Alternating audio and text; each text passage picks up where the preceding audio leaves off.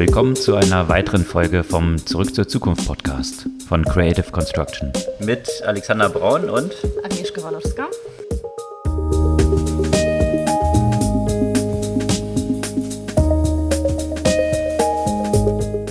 Was gab's Neues letzte Woche?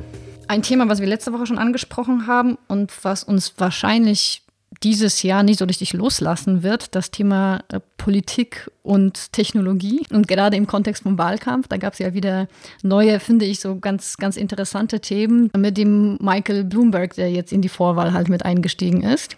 Der jetzt so versucht, Trump Social Media mäßig zu übertrumpfen und genau. natürlich im Unterschied zu Trump ein echter Milliardär ist. Und äh, das fand ich auch so cool, weil er so mal im Interview oder in der Vorbereitung zum Interview gefragt wurde, dann eben zwei Milliardäre dann äh, in so einem Wahlkampfgespräch dann in der Sendung auftreten würden. Und da hat Mike, Mike Bloomberg nur so gesagt, okay, und wer ist der Zweite? Ja, und äh, ich glaube, äh, auch eine andere Sache, in der sie ähm, unterschiedlich sind, ne? die sind beide auch relativ alt, ne? muss man ja auch sagen, so ähnlich alt. Aber Verglichen mit Sanders, naja. Ja, Sanders ist gar nicht so viel älter. Also Bloomberg ist 78. Bernie Sanders ist ja kaum älter. Mhm. Ähm, aber was mir gut gefallen hat, ist, dass im Gegensatz zu Trump hat Bloomberg ja ordentlich Distanz zu sich selbst, was er ja mit dieser Kampagne auch äh, zeigen, zeigen möchte. Äh, Inwiefern? Ich habe die Kampagne jetzt nicht so verfolgt. Ja, ich habe das jetzt gerade verfolgt, weil, äh, weil es äh, als Thema war, auch im Kontext von Facebook und, äh, und Instagram die, die Influencer-Kampagne. Ne? Mhm. Also man, man 2016 hat man ja schon gesehen, wie Social Media eben dazu genutzt wurden, Inhalte zu verbreiten, Information oder Desinformation, das war ja unterschiedlich. Aber die, dieses ganze Influencer-Thema war zu dem Zeitpunkt noch nicht so stark. Jetzt, wie auch bei Brands, ist es ja auch in der Politik so, dass diese auch eine zunehmende Rolle äh, spielen. Und dort ist es auch immer noch so, naja, dass die Transparenz noch nicht so hundertprozentig ist, äh, wenn, wenn, es dann um die Werbung geht, die durch Influencer verbreitet wird. Wer sich bezahlen lässt dafür oder wer einfach wer nur seine Meinung und so weiter. Ne? Und was Bloomberg gemacht hat, ist halt, er hat eine ganze Menge von sehr einflussreichen Influencer dafür bezahlt, so Memes mit ihm zu verbreiten. Und man muss schon sagen, also ich fand es jetzt nicht so schlecht, wie er das gemacht hat. Da gab es zum Beispiel ein Screenshot von einer Konversation von ihm und dem äh, Zuständigen bei diesem Unternehmen, die, die das für, für, für ihn macht, in der er schreibt, ja, können Sie ein Mem posten, das alle wissen lässt, dass ich ein cooler Kandidat bin. Und dann so Foto mit ihm in so einem Altherren, kurzen Hosen und so weiter. Und, und die ganze Zeit mit all diesen Memes nimmt er sich selbst so total auf den Arm. Okay. Deswegen hat es ja erstmal so für Bass gesorgt, wenn man sich so gefragt hat. Und darunter steht ja aber in Kooperation mit Ed Michael Bloomberg und so weiter, und die sich alle gefragt haben, ist es jetzt ernsthaft oder mhm. wird ihn jetzt jemand verarschen? Ich finde, dass er dafür damit auf jeden Fall erstmal für Bass gesorgt hat und auf jeden Fall etwas Unkonventionelles gemacht hat, äh, indem er halt so die, die Distanz zu sich selbst ja auch gezeigt hat. Und ich glaube, dass es eine Möglichkeit sicherlich ist, äh, mit dem jüngeren Publikum, das sich ja hauptsächlich über die Influencer informiert, ja auch irgendwie zu resonieren. Ja, gerade vor dem Hintergrund, wie Trump natürlich in Social Media unterwegs ist, da fällt es ja schon schwer, naja, Kontrast einerseits, ja. aber dort überhaupt noch eine Aufmerksamkeit ja, zu bekommen in stimmt. diesem Dauerfeuer von mhm. äh, whatever das ist, was die ganze Zeit dort raus äh, mhm. sprudelt. Da geht ja jeder andere drin unter in, mhm. in, in dieser Welle von Berichterstattung, die Trump natürlich immer auf sich zieht. Ja. Also dort dann überhaupt noch wahrgenommen zu werden, das stimmt, da ja. muss man sich wahrscheinlich schon was ausdenken. Ja. Und äh, das ja, ist, glaube ich, den meisten Kandidaten bisher noch nicht so leicht gefallen. Noch nicht, ne. Aber das, das Problem, was damit natürlich existiert, ist eben diese, diese fehlende Transparenz ein, ein Stück weit. Also Facebook hat zwar einen tatsächlichen Tool, über den ja so, so eine Art Sponsored Content dann ja auch gepostet wird, aber mit dieser Art von Werbung verdient zum Beispiel Facebook kein Geld. Mhm. Und die werden ja auch nicht gescreent. Ne? Das heißt, das ist ja auch wieder eine Möglichkeit, relativ einfach auch Desinformation zu verbreiten, die sich unter so einem satirischen Content wie Memes halt äh, versteckt. Und ähm, ja, bin ich mal gespannt, äh, wie, wie das Tool oder wie diese Möglichkeit zukünftig in dem Wahlkampf ja auch genutzt wird. Hm. Ich muss ein Geständnis machen. Äh, oh. ich, ich habe mir letzte Woche die Apple AirPods gekauft. Nachdem, oh. ich, nachdem ich mich äh, seit mindestens einem Jahr über die Dinger lustig gemacht habe, weil die einfach so dämlich aussehen. Und äh, ich habe so eine gewisse, zu meiner Verteidigung kann ich sagen, ich habe mir die AirPods Pro gekauft. Die sehen natürlich jetzt ein bisschen nicht ganz so aus. Als, weniger scheiße aus. Genau, sehen jetzt nicht mehr ganz so aus, als ob ich so die, äh, den Kopf von einer elektrischen Zahnbürste aus dem Ohr hängen hätte, wie es bei den ersten der Fall war. Und die haben tatsächlich auch einen ganz guten Sound, ähm, was bei den ersten, naja, man kennt ja die Apple-Kopfhörer, wie, wie schrecklich die klingen kurz zum Hintergrund. Ja. Ich habe es wirklich hart versucht, die mir nicht zu kaufen. Und das lag eigentlich daran, dass ich die Kopfhörer von, von Bose, die ich hatte, mhm. auch so Wireless, die du auch hast, solche Sportkopfhörer, super Sound, alles toll, die äh, verloren habe und jetzt auf der Suche war, was könnte ich denn stattdessen kaufen. Und ich habe es wirklich stark probiert, mir andere zu kaufen. Ich und kann bestätigen, Sachen. Alex kam letzte Woche mit diesen Sony-Kopfhörern, die aussahen wie in so ein alter Bluetooth-Headset. Ja, das ist, das ist tatsächlich, und darauf wollte ich hinaus, ja. Also nicht nur das Aussehen, sondern äh, jetzt die rein rationalen Aspekte von so einem Produkt-Experience. Mhm. Und das mhm. ist eigentlich, worauf ich hinaus will. Nicht irgendwie jetzt auf, auf Apple-Kopfhörer oder nicht Apple-Kopfhörer, sondern der Punkt ist der, äh, diese Sony-Kopfhörer, auch Wireless-Kopfhörer sind in allen Tests absolut am besten abgeschnitten, was den Sound angeht, noch weit besser als die von Apple. Und deswegen habe ich dann auch zugeschlagen, mir die gekauft und dann packte ich die aus und äh, man sah erstens mit diesen Dingern, äh, sah man so aus, als ob man irgendwie aus so einem IT-Support rausgefallen wäre. Also wenn man es früher Jahren. kennt, vor 15 Jahren, diese, diese Dinger, so blau blinkend, die manche so am Ohr hatten, die auch sehr gut zur Handy-Gürteltaschen passten, die äh, zu diesem Outfit dazugehörten, waren es einfach so Dinger, also damit kann man nicht wirklich rumlaufen. Aber jetzt mal von dieser mhm. Eitelkeit abgesehen, der Aspekt, der wirklich, und da ist Apple wieder äh, schon eine Ausnahme äh, in, in der Usability, dieses gesamte Produkt-Experience, die mhm. damit einhergeht, die ist eben jetzt mal an diesem Vergleich wirklich sehr gut zu sehen. Ja? Also wenn ich, wenn ich mir anschaue, natürlich, diese Sony-Kopfhörer haben super einen Test abgeschnitten. Also die kein, mhm. rein rationalen Aspekte sind super. Jetzt beschreibe ich dir mal, wie das aussieht. Man, man kriegt diese Box, da sind diese Sony-Kopfhörer drin, packt die aus dann muss man auf dem Handy erstens eine App installieren. So, dann lädst du diese App runter, installiert die. Diese App hat eine Usability. Also ich glaube, da ist Sony auch nicht so richtig berühmt für, gute nee. Apps zu machen, die wirklich ein absolutes Desaster ist. Mhm. So, dann ist diese App installiert. Dann der nächste Schritt in dem Produkt Experience ist, dass erstmal ein Firmware-Update runtergeladen werden muss auf diese Kopfhörer. Mhm. Das hat sage und schreibe fast eine halbe Stunde gedauert und nicht, weil ich irgendwie eine schlechte Verbindung hatte. Trotzdem hat es fast eine halbe Stunde gedauert. Und so ist das erste Produkt-Experience, dass ich nicht dieses Produkt gleich nutzen kann, sondern erstmal einen Setup-Prozess habe, mhm. der zusammengefasst fast eine Stunde dauert. Mhm. Ja? So, und jetzt beschreibe ich dir mal, wie das mit den Apple-Kopfhörern ist. du packst die Dinger aus, hältst die in Abstand von fünf Zentimetern zu deinem iPhone und schon poppt auf dem iPhone einfach so eine Message unten auf. Du brauchst nur noch einen Knopf drücken und fertig. Hm. So sieht das Produkt Experience dort aus. Du kannst sie sofort aufsetzen und, und das finde ich das Bezeichnende daran und das, das machen halt wirklich viele um nicht zu sagen, die meisten Unternehmen komplett falsch. Hm. Sie konzentrieren sich auf ein Produkt Experience, was nur mit einer Funktionalität eines spezifischen Produkts zu tun hat. Also jetzt beispielsweise Sony, tolle Kopfhörer, super Sound, also diese ganz, ganzen rationalen Aspekte sind toll, ja. Aber das Experience geht halt über diesen Zyklus von einfach nur diesen reinen Features hinaus, mhm. sondern das Produkt Experience ist halt schon die Verpackung. Das ist dann eben, wie sieht so ein Setup aus? Was passiert danach? Mhm. Also was ist wirklich diese ganze User Journey in der Nutzung eines Produktes? Mhm. Und das wird von den meisten Unternehmen sträflich vernachlässigt.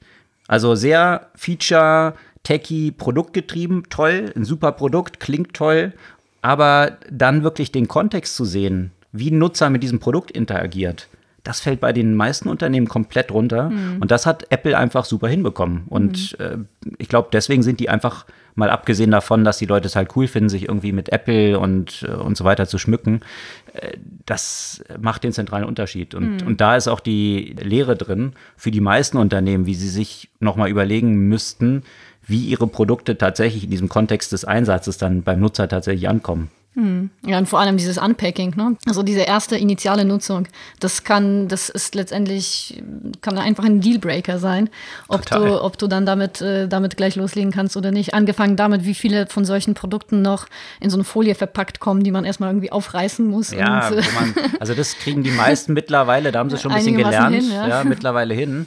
Aber der Kontext von, von Nutzer, der ein neues Produkt ausprobiert, hm ist ja erstmal Excitement. Mhm. Ja, es kommt diese Box dort, man hat das neue Produkt, freut sich drauf, möchte es ausprobieren. Wenn man sich diese, diese Excitement-Kurve anschaut und dann erstmal eine Dreiviertelstunde damit verbringen muss, irgendwelche Setups zu machen, ja, stimmt, ja, dann ist es einfach ein Kill. Hm. Ja, also das Excitement ist weg damit. Hm. Und das ist so, so was Entscheidendes in so einem Produktzyklus, was irgendwie komplett runterfällt. Und wie gesagt, Apple löst es einfach vorzüglich. Apple hat dann natürlich auch einen Vorteil, dass es äh, beides ihre Geräte sind. Das Klar. kann natürlich kein anderer in diese Seamlessness äh, vorantreiben. Wobei ich muss sagen, dass, äh, dass das von Bose jetzt nicht ganz so schlecht war, dieses Setup. Die App hm. äh, ist, äh, ist eigentlich auch sehr also einigermaßen nutzerfreundlich, ja. kannst du ja halt alles machen. Es geht ja halt relativ schnell. Also ich glaube, ich hatte das Ding ja auch in fünf Minuten mhm. äh, in den Ohren. Und das ist jetzt so etwas, was ich dann bereit bin, ja in Kauf zu nehmen. Ja. Aber ja, somit kein Wunder, dass die, äh, dass die Kopfhörer auch so ein Erfolg sind. Ja. Aber eben das Übertragbare, mhm. wir sehen es halt ständig auch in irgendwie Kundenprojekten, Klar. wo die Kunden sich dann tatsächlich nur auf den schmalen Bereich ihres Produkts konzentrieren, auch wenn das Produkt zum Beispiel Interfaces hat hm. zu anderen Produkten und in dieser Nutzung eben dieses Ökosystem, was sich um eine Nutzung herum bildet, hm. das Entscheidende für das Gesamtexperience ist. Und sich dann wundern, warum ihr Produkt nicht erfolgreich ist, weil sie sich nie angeschaut haben, wie eigentlich die ganze Kette der Nutzung aussieht. Weil sie halt immer noch von der Produktperspektive und eben nicht von der Nutzerperspektive denken. Ne? Exakt. Weil die, also ich meine, wenn du denkst, du verkaufst Autos, ne? Also deswegen haben ja auch so viele sich ja verändert. Ne? Daimler sagt jetzt auch nicht, wir sind Autohersteller, sondern wir sind Mobilitätsdienstleister. Mhm. Und das Gleiche müsste mit Airlines, mit Banken, mit Versicherungen, mit allen möglichen sein. Du bist ja immer in einem Kontext. Du bist ja nie in einem luftleeren Raum und der Nutzer wartet nur, bis dein Produkt kommt und ungeachtet äh, der gesamten Journey. Absolut. Aber eben an, äh, wo wir schon bei Apple sind und bei dieser Seamlessness, auch das ist dann entsprechend nicht, nicht verwunderlich, dass Apple Pay ja auch mittlerweile ein ziemlicher Erfolg ist. ne, ziemlicher Erfolg heißt 5% der globalen Transaktionen, Kreditkartentransaktionen. Und wird erwartet, dass bis 2025 das 10% auf jeden Fall äh, sein werden. Also weltweit ja. alle Kreditkartentransaktionen ist Apple Pay. Und äh, ich muss sagen, wundert mich jetzt nicht. Also ich zahle eigentlich auch mit nichts anderem. Erst seitdem äh, in Gut, in Deutschland hat man ja auch manchmal äh, die Anforderung, es geht nur bar oder mit EC. Dann kann ich das natürlich nicht machen. Aber ansonsten. Mhm. Und auch da ist diese Seamlessness. Ne? Total. Du hast, also mein, mein Portemonnaie ist manchmal irgendwo im Rucksack ganz unten, aber mein Handy ist immer irgendwo dabei. Mhm. Und äh, das einfach nur rausholen und bezahlen und, und rausgehen. Also dieses gar nicht sich damit befassen, dass man noch irgendwas anderes halt dafür mhm. braucht. Und, und, das hat ja Apple auch äh, damit halt auch schon richtig, richtig gut gemacht. Das ist das Gleiche dort eben, wie viele Schritte es aus diesem Prozess des Zahlens rausnimmt, mhm. wo viele so die Vorstellung haben, die klassisch aus dem Produktgedanken kommen, dass ein Nutzer jetzt irgendwie zahlen will. Hm. Aber das ist nicht der Kontext. Nee. Nutzer will nicht zahlen, sondern der Nutzer will einen bestimmten Service, er will Zugang zum Produkt haben, er möchte ein Produkt kaufen, was auch immer. Und zahlen ist ein Step in diesem Prozess genau. dort. Aber der Nutzer freut sich ja nicht über den Zahlungsprozess, sondern der freut sich darüber, wenn eigentlich dieser Zahlungsprozess so unsichtbar wie möglich ist, mhm. weil er ihn gar nicht mehr wahrnimmt. Mhm. Und das ist halt der Fokus, den Apple dort auch in Apple Pay eben sehr gut reflektiert hat dass es einfach so einfach wie möglich ist. Einmal mhm. die Karte hinterlegt und äh, alles andere läuft im Hintergrund ab und ist wirklich mit überhaupt keinem Nachdenken mehr verbunden. Mhm. Und das ist natürlich gleichzeitig auch das, was du wiederum gesagt hast, wenn man natürlich der Eigentümer dieses Ökosystems ist kann man sowas natürlich besser abbilden. Also abgesehen davon, dass die Banken hier in Deutschland dann, äh, wie wir es beim letzten Mal auch hatten, Beispiel Sparkassen über ihre eigenen Füße stolpern, kommt dazu, dass, dass Apple natürlich auch nicht den Zugang jetzt zu sowas wie einer NFC-Schnittstelle mhm. freigibt. Das stimmt. Was es Banken natürlich dann auch nicht ermöglicht hat, einen Prozess so seamless abzubilden, wie es Apple tut. Ja? Also äh, das, das ist natürlich ein Challenge da drin, aber grundsätzlich die These bleibt die gleiche, hm. dass dieses Betrachten dieses ganzen Prozesses und, und der User Experience über diesen gesamten Prozess hinaus das Entscheidende ist. Da bin ich auch, gespannt, ob sich da irgendwann der, die Regulierer mal darüber Gedanken machen, weil ähm, das ist schon eine also ich meine, ich finde das ja super von der Nutzerperspektive, von der Usability, aber von der Wettbewerbsperspektive, das ist natürlich schon sehr fragwürdig, diese, diese, dieses, dieses Blockierung des, des Zugangs zu dem Ökosystem. Ja. Absolut. Aber da, haben auch, da gab es letzte Woche auch ein paar Artikel dazu, mhm. äh, können wir auch noch posten, gehe ich jetzt nicht in die Tiefe, dass die Banken in Deutschland unterdessen das Interesse am Zugang zu dieser Schnittstelle verloren haben. Mhm. Vielleicht eben gerade vor dem Hintergrund, dass Apple Pay jetzt schon so verbreitet ist, also so eine Position dort schon geschaffen ist, posten wir auch noch ein paar Artikel mhm. zu. Das hat natürlich dort äh, auch schon so ein paar juristische Kämpfe darum gegeben und ja. So wie es aussieht, scheint da das Interesse vorbei zu sein. Und um nochmal bei Apple kurz zu bleiben, das ist nämlich noch nicht alles und auch äh, gerade auch noch im Kontext von Payment und vom Einkaufen. Apple will jetzt die Möglichkeit geben, direkt in Augmented Reality zu shoppen. Wie so genau das funktionieren soll, das kann ich mir noch immer noch nicht so zu 100% vorstellen. Mit Lindendollars, wie damals im... Mit was? Lindendollars? Ja, kennst du es nicht? Nee. Diese große Virtual Community, die es früher gab, so. Second Life? Ach so, Second Life, ja. Genau. Da, da waren das, die, das hieß Lindendollars? Lindendollars war also, die Zahlmöglichkeit dort drin, genau. Nee, also eben, dass du mehr oder weniger die Produkte halt in Augmented Reality Preview sofort siehst also Apple hat ja quasi den ganzen AR-Kit, den sie ja auch mehr ausrollen wollen. Und dann kannst du das direkt über Apple Pay mit Apple Pay wieder verknüpft. Und dann kannst du die Dinge halt äh, direkt kaufen. Und da arbeiten sie jetzt so mit Home Depot zum Beispiel. Ach so, und, dass ich und mit, dem, mit dem Telefon und meinem Smartphone durch die Welt gehe, die genau. AR-Funktionalität nutze, nutze, dass ich über irgendein Produkt die Kamera drüber laufen lasse und es das dann erkennt und ich es gleich kaufen kann. So könnte man sich das vorstellen, ja. Okay. Ja, spannend. Diese Integration, das fand ich auch eine ganz lustige News, die letzte mhm. Woche rauskam. Und zwar gibt es doch nicht nur in den USA, aber dort besonders diese Herausforderung von diesen Robocalls. Mhm. Das heißt, irgendwie Spam-Anrufe, die erfolgen, die natürlich illegal sind unterdessen, aber trotzdem eben mit automatisierten Systemen weiter erfolgen. Und da hat jetzt die Verbraucherschutzbehörde in den USA eine sehr coole technologische Lösungen mhm. für mhm. auf die Beine gestellt. Und zwar eine App, die quasi auch mit einem Robo diese Calls annimmt, dann diesem Robocaller eine Fake-Kreditkarte, was so eine Burner-Kreditkarte äh, ist, übermittelt, sodass dann dieser Robocaller diese Kreditkarte belastet und auf diese Weise hat man, hat man die Identifikation dieses mhm. Robocallers und dann automatisiert einen juristischen Prozess anstrengt gegen diesen Robocaller, mhm. der pro Call äh, mit Strafen bis zu 3000 Dollar ja belegt mhm. ist. Mhm. Also diesen gesamten Prozess, dass eigentlich nur noch Robots miteinander kommunizieren, aber so auf die Spitze getrieben, dass es von den Penalties, weil bisher ist es natürlich für, für Nutzer mit sehr viel Aufwand verbunden. Mhm. Ja, wenn ich jetzt erstmal rausfinden will, wer steckt dahinter und dann muss ich erstmal selbst was zahlen.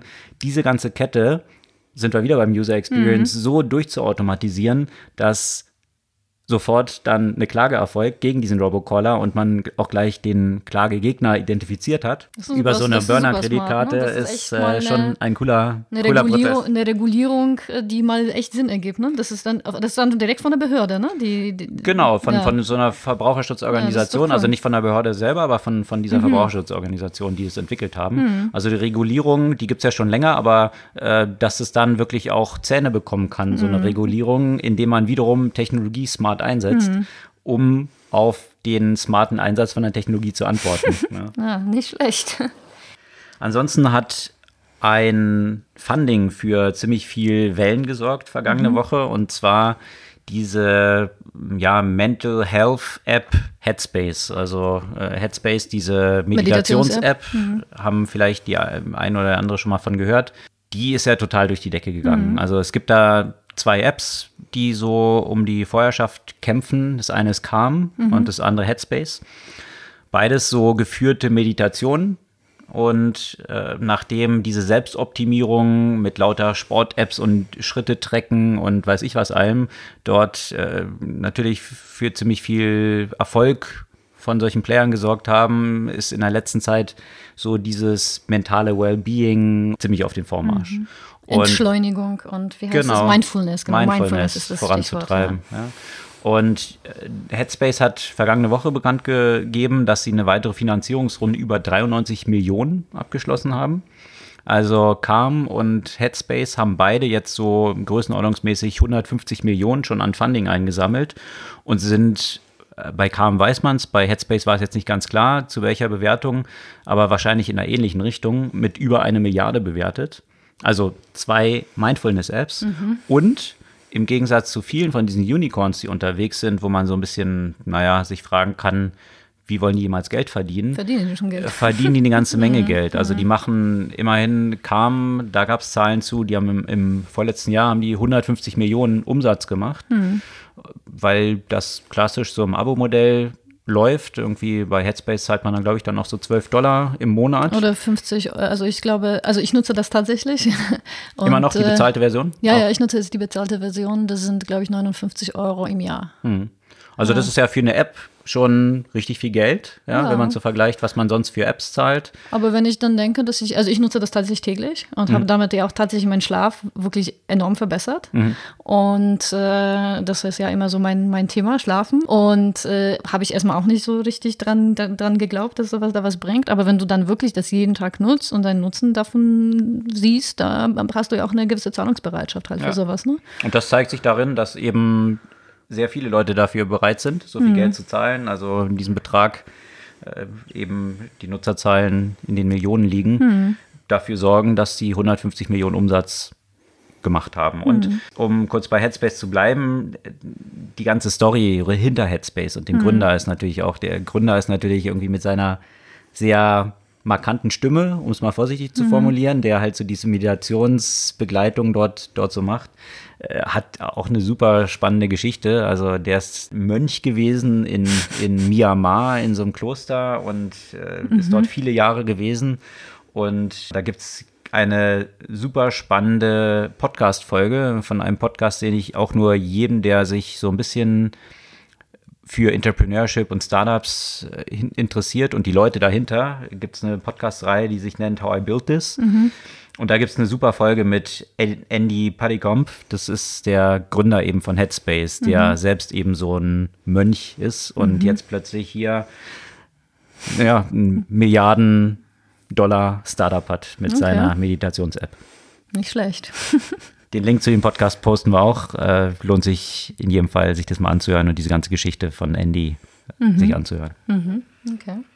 Eine Sache, über die wir ja letzte Woche auch noch, äh, schon mal gesprochen haben, auch ein, ein Thema, das äh, ja von den Schlagzeilen nicht wegkommt, ist die äh, Weiterentwicklung von dem Coronavirus mhm. und die Konsequenzen, die diese Entwicklung dann ja auch für die Tech-Welt zum Beispiel hat. Ja. Also das hat ja schon zum Beispiel dazu geführt, dass der Mobile World Congress in Barcelona, der jährlich stattfindet, abgesagt wurde, mhm. weil erstmal ganz viele Aussteller die Teilnahme abgesagt haben. Vor allem sollten da ja einige von den chinesischen Unternehmen da auch eine große Präsenz haben und große Ankündigungen sollten dann stattfinden. Aber nachdem schon, schon in den letzten Tagen und Wochen Nvidia, Intel, Sony, Amazon und so weiter und so weiter alle ihre Teilnahmen abgesagt haben, mhm. wurde der ganze Kongress abgesagt. Und also ich frage mich, inwiefern ist das eine notwendige Maßnahme? Inwiefern ist das auch wieder ziemlich, ziemlich übertrieben, auch durch die Berichterstattung, die ja über den Virus halt stattfindet? Weil nach dem gleichen Prinzip eigentlich dürfte man sowas niemals abhalten, wenn es eine gerade Grippeepidemie oder sonst noch was gibt, weil da die Ansteckungsgefahr noch sterben. genau wesentlich mehr Leute sterben und, äh, und noch wesentlich wahrscheinlicher ist, dass jemand das halt hat, mhm. ne? weil ich meine, findest du eigentlich immer jemanden, der eine Grippe oder sonst noch was hat, ja? Mhm. Ich weiß nicht, ich bin ja kein Virologe, es ist jetzt nicht von mir zu urteilen, aber es wurde ja auch tatsächlich von der World Health äh, Organization angekündigt, dass das Problem eben nicht nur die Epidemie sozusagen, diese Coronavirus-Epidemie ist, sondern, wie Sie das genannt haben, die Infodemie. Mhm. Und das ist etwas, was natürlich viel, viel um, stärker stattfindet als beiden früheren Epidemien, die auch viel, viel Aufregung gesorgt haben, wie jetzt SARS oder auch Zika, weil im Moment macht also die, die Fülle an Informationen und Desinformationen, die mhm. online zu dem Thema zu finden ist, haben wir letzte Woche auch schon drüber gesprochen, macht es kaum möglich, Leuten wirklich zuverlässige Informationen zu finden ja. äh, zu dem Thema, was das Ganze nochmal einfach äh, sehr, sehr antreibt und auch zu Panik führt. Ja. Absolut. Ich meine, das, was ich so in meinem ganzen Umfeld auch in der letzten Zeit so mitbekommen habe, jeden Tag kommt jemand mit einer neuen Horror- Story. Story und Theorie, was eigentlich dahinter steckt, an. Äh, was natürlich auch so ein bisschen vielleicht dem Umstand geschuldet ist, dass es in China mhm. seinen Ursprung hatte und in China natürlich jetzt auch klar geworden ist, dass zunächst mal die, äh, die Partei, also die kommunistische Partei versucht hat, das so ein Unter bisschen unterm Radar zu halten. Mhm. Von daher ist natürlich grundsätzlich schon so ein bisschen der Verdacht da, ist es eigentlich viel schlimmer, mhm. als es jetzt tatsächlich bestätigt wurde aus China und so letzte Schlagzeilen, wo jetzt die, diese Regierung der Region gefeuert wurde, mhm. tatsächlich auch. Äh, und dann kommt noch dazu in Wuhan, wo es irgendwie herkommt, da soll es auch so ein geheimes Biowaffenlabor geben. Ist es vielleicht aus diesem Waffenlabor äh, entfleucht? Ist es ein Anschlag gewesen mhm. und so mhm. weiter. Da gibt es ja tausende von Theorien, mhm. die jetzt da mhm. natürlich über Social Media sich natürlich dann entsprechend auch verbreiten und mhm. Äh, ja, da versuchen ja auch tatsächlich alle konsequent auch alle von den Social Media Plattformen, äh, sogar TikTok, auch wirklich da Maßnahmen einzuführen, um, um die Informa Desinformation zu bekämpfen. Wobei es manchmal auch schwer ist zu definieren, was hier die Information und was Desinformation ist in dem chinesischen Kontext gerade. Ne? Exakt. Und Verschwörungstheoretiker wird es ja gerade in ihrer These bestätigen, genau. dass die jetzt versuchen, das zu unterbinden, ja. dass gerade deswegen die Regierung dahinter ist und wahrscheinlich versucht, die eigentliche Wahrheit nicht rauskommen zu lassen. Das stimmt, ja. Die ganze Epidemie wird auch noch, äh, ja, wie du es gesagt hast, wirtschaftlich noch viele Konsequenzen haben. Mhm. Das ist, äh, hier steht jetzt schon fest. Ich meine, gerade wenn du die ganze Textilproduktion anschaust, die stark ja, von China getrieben mhm. ist, von Adidas und vielen anderen äh, hat diese, diese Nachrichten schon gegeben, dass hier entsprechend diese Wertschöpfungsketten und, und Lieferketten ja so eng verzahnt mhm. sind und es hier zu Engpässen kommen wird, einzelne Shops schon geschlossen sind. Äh, wenn man die Automobilindustrie anschaut, da gab es jetzt auch schon eben Meldungen aus Deutschland, dass natürlich die Umsätze da in China dramatisch eingebrochen mhm. sind, weil die ganzen Leute zu Hause bleiben und natürlich jetzt nicht auf der Straße sind und irgendwelche Autos kaufen. Und äh, von der Zulieferung und Teilen, die dort gefertigt werden, mal ganz abgesehen. In der vergangenen Woche hat aber auch ein Startup, was auch ein Unicorn ist und eigentlich so eines der aktuell gefeiertsten Unicorns, weil die meisten sich ja doch so ein bisschen oder in letzter Zeit viele äh, so rausgestellt haben, eine ganze Menge heiße Luft produziert mhm. zu haben, gerade vor diesem Kontext von WeWork, Uber, Softbank, äh, dieser ganzen Thematik. Airbnb. Mhm. Und Airbnb ist ja in der letzten Bewertung mit über 30 Milliarden äh, taxiert worden. Und da warten jetzt alle auf den Börsengang, der mhm. jetzt demnächst mal anstehen sollte. Und die Nachricht, die über Airbnb letzte Woche rauskam, die war verhalten. Naja, um es mal vorsichtig auszudrücken, weil Airbnb hat bekannt gegeben, dass sie in den ersten neun Monaten des vergangenen Jahres mehr als 300 Millionen Verlust gemacht haben. 300 Millionen Dollar in den ersten neun Monaten. Und das, nachdem im Vorjahr über 200 Millionen Gewinn in diesem gleichen Jahr, äh, in diesem gleichen Zeitraum erzielt wurden. Und mhm. das hat natürlich die ganzen Investoren schon ziemlich verunsichert. Äh, sie haben dann davon gesprochen, naja, die Kosten, für, um die Sicherheit der Nutzer von Airbnb zu gewährleisten, die sind dramatisch angestiegen. Das ist aber jetzt gerade vor dem Hintergrund, und da ist wieder Zusammenhang auch dann von Corona, ja. Das ist in diesen Zahlen, da es sich ja um die Zahlen des Vorjahres handelt, noch gar nicht reflektiert. Die Analysten gehen davon aus, dass Airbnb ja auch in China ziemlich stark mhm. ist.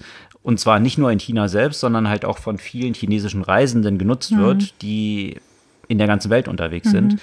Das ist ja dramatisch eingebrochen. Das mhm. heißt, das ganze Geschäft von Airbnb wird höchstwahrscheinlich durch diesen Coronavirus nochmal zusätzlich ziemlich Schaden nehmen, mhm. was die Situation auch im aktuellen Jahr nicht sonderlich verbessern wird. Mhm. Und äh, gerade vor dem Hintergrund, dass Airbnb eigentlich plante, 2020 jetzt an die Börse zu gehen, sehen viele diese Aussicht jetzt stark als gefährdet an und sagen, naja, Airbnb hat so ein bisschen den richtigen Zeitpunkt verpasst, Verpasst. an die Börse mhm. zu gehen, der wahrscheinlich so, also nachher kann man immer sagen, äh, man ist schlauer, aber der hätte wahrscheinlich so vor dem Börsengang von Uber gelegen, mhm. weil da mit dem Börsengang von Uber und den ganzen Debakel mit WeWork danach grundsätzlich so diese Fragestellungen aufgekommen sind, äh, nicht mehr nur Growth, Wachstum um jeden Preis, sondern tatsächlich Profitabilität. Mhm. Und wenn jetzt selbst so ein Internet-Darling wie Airbnb, was tatsächlich auch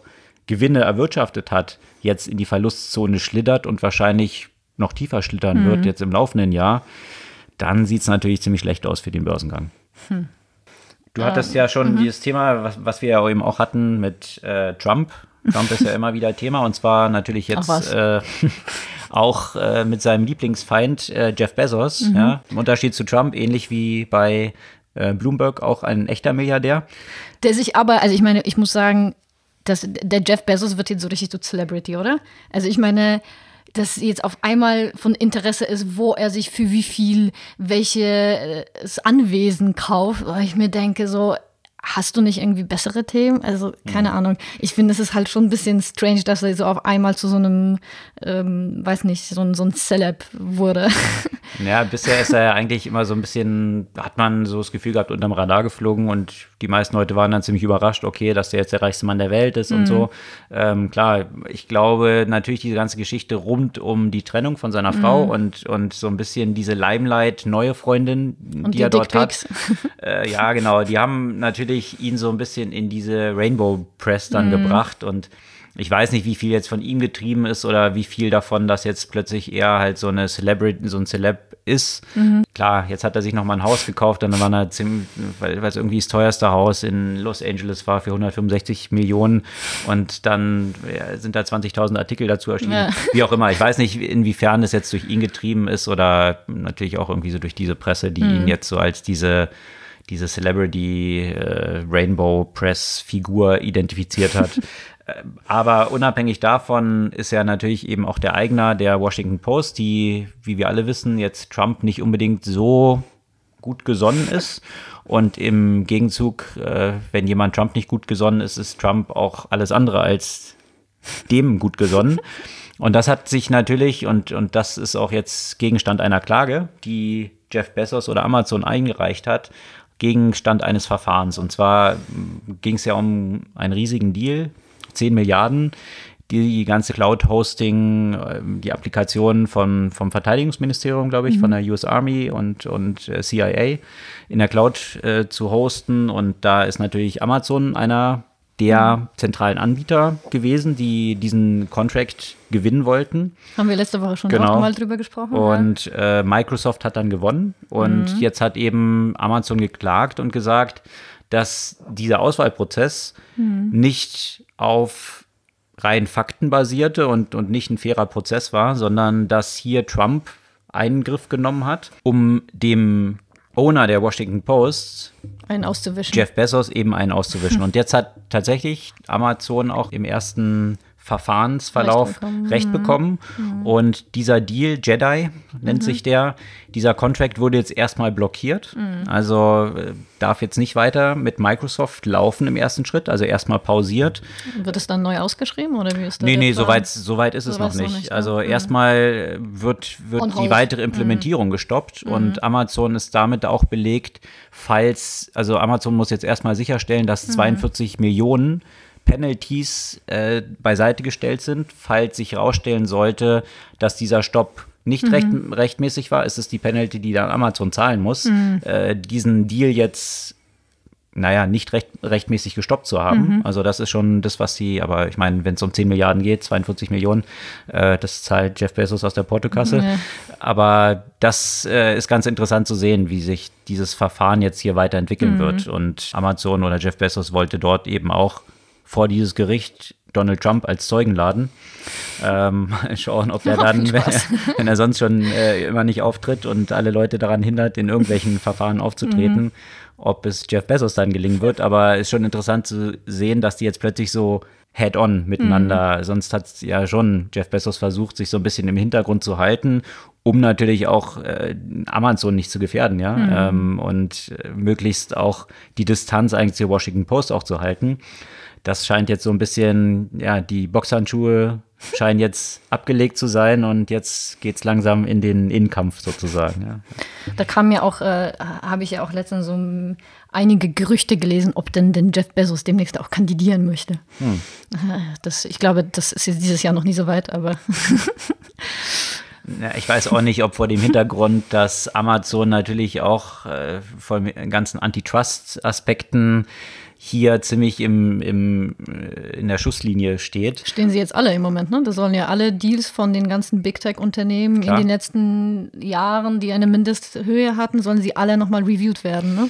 Ja, und ob das dann helfen wird, wenn du mit deinem Unternehmen was dich zu so einem Multimilliardär gemacht hast, in der Schusslinie stehst, äh, dass, dass das alles legal durchleuchtet wird und vielleicht äh, angelegt wird, dass hier irgendwie eine Aufteilung deines Unternehmens ansteht. Wenn du dann kandidierst, ist Machst halt wie Trump, ne? genau, dann, dann kandidierst du, gewinnst und dann ist alles vorbei. dann wird das keiner mehr analysieren. Hätte man Bill Gates mal sagen sollen damals. Genau. Ja, Face Facebook versucht sie jetzt auch noch. Ne? Facebook hat ja jetzt nicht so super performt in den Zahlen und äh, was so die Innovation angeht. Und die versuchen jetzt auch ein neues Projekt. Mhm. Äh, Hobby heißt das. Ah. Und letztendlich ist es ein, also ich lese darüber, was, was machen die da? Irgendwie so private Projekte mit Fotos irgendwie kategorisieren. Also Pinterest oder? Also das klingt, klingt sehr wie ein Pinterest-Copycat, was die jetzt äh, sich bauen wollen. Bei uns ist es noch nicht zugänglich. Also ich konnte das jetzt noch nicht mir anschauen, diese Applikation. Aber, ja. Ähm, also vom Namen her zu urteilen, eben soll man damit die Möglichkeit haben, so die eigenen Hobbys ein bisschen publik zu machen. ja, eben nicht notwendigerweise oder? publik, sondern mehr so, dass man sich das für sich so kategorisieren kann. Also als, als ich jetzt gelesen habe, was das sein soll, das, das schrie nach irgendwie Pinterest-Boards. Okay. Ja, äh, also keine Ahnung, ob das, äh, worauf das jetzt so die Antwort sein soll und ob das jetzt so das nächste tolle Projekt sein soll, soll von Facebook. So wie ich das verstanden habe, ist es so eine Standalone-App. Mhm. Ja, also Pinterest gibt es schon, das hat jetzt paar, auch ein paar Nutzer, aber jetzt, jetzt nicht so die Erfolgsstory, würde ich sagen. Also für so ein Startup begriffen ist ja auch Billion-Dollar-Company, die auch an der Börse sind, schon eine relativ große Erfolgsstory, aber ja, klar, ist jetzt nicht irgendwie. Also nicht so, so im Vergleich, ich weiß nicht, äh, man, man, spricht ja auch selten drüber, ne? Mhm. Ist, also vielleicht ist ja auch das Erfolgsrezept, aber ähm, mhm. keine Ahnung, ob sie, was sie damit, äh, damit vorhaben, weil von Libra hört man ja gar nichts mehr, von daher.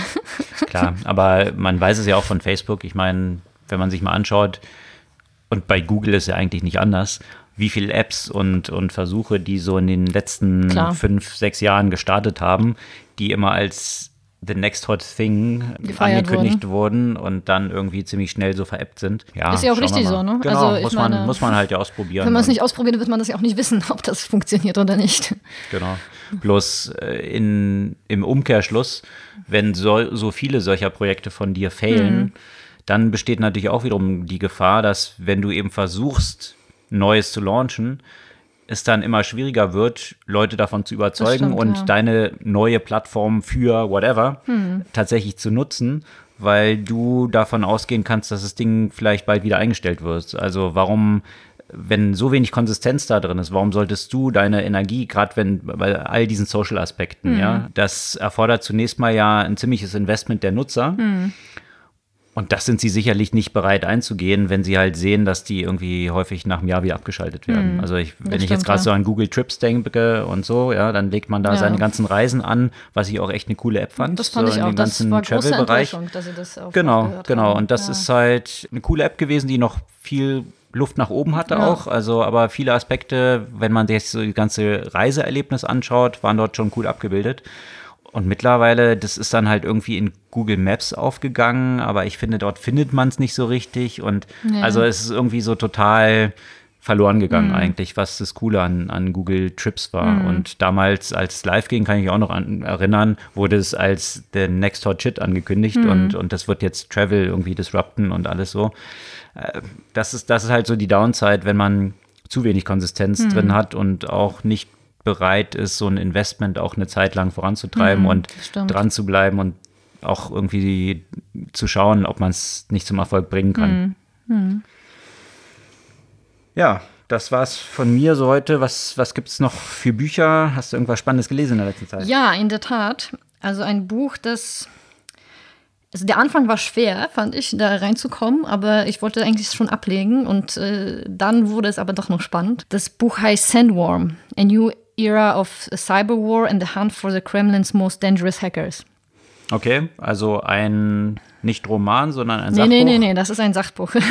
Das ist ein Sachbuch ähm, zum Thema Hacking, gerade auch im politischen Kontext, wie das, wie das genutzt wird. Sehr stark wurde ja auch das Thema Russland versus Ukraine, wie da ja auch unter anderem auch ähm, die Stromversorgung gehackt wurde. Cyberkrieg-Mechanismen mhm. halt, die, die eben durch, durch, durch Hacker dann letztendlich genutzt wurden und äh, wie man dagegen auch äh, ankämpfen kann. Also sehr viele interessante Anekdoten, mit denen man sich da vielleicht vorher so nicht so beschäftigt hat, weil das ja also man hört ja immer wieder von den mhm. Themen, aber ich weiß nicht, so Cybersecurity ist jetzt vielleicht nicht so mein Spezialgebiet, aber das war jetzt deswegen hilfreich, finde ich, das nochmal ein bisschen die Konsequenzen auch zu verstehen und die Mechanismen zu verstehen und wie, wie wird dagegen vorgegangen, wie kann man überhaupt identifizieren, wo, wo die Hacker herkommen und so weiter. Okay. Also, und auch wie, wie sich so zum Beispiel die russischen Hacker versucht haben, als äh, nordkoreanische Hacker zu maskieren, um, mhm. um jemandem anderen zum Beispiel Verantwortung zu schieben und so weiter. Mhm.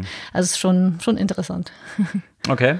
Aber ein bisschen schwer reinzukommen, aber wenn man die erste Hürde geschafft hat, dann. Ja, genau. Spannend. Also am Anfang, also wie gesagt, vor allem, wenn man jetzt noch nicht so stark vom Thema kommt. Äh, ich fand, der, der Anfang war ein bisschen langwierig, aber dann wurde es äh, interessant. Okay, Sandworm, dann vielleicht erst auf Seite 30 starten.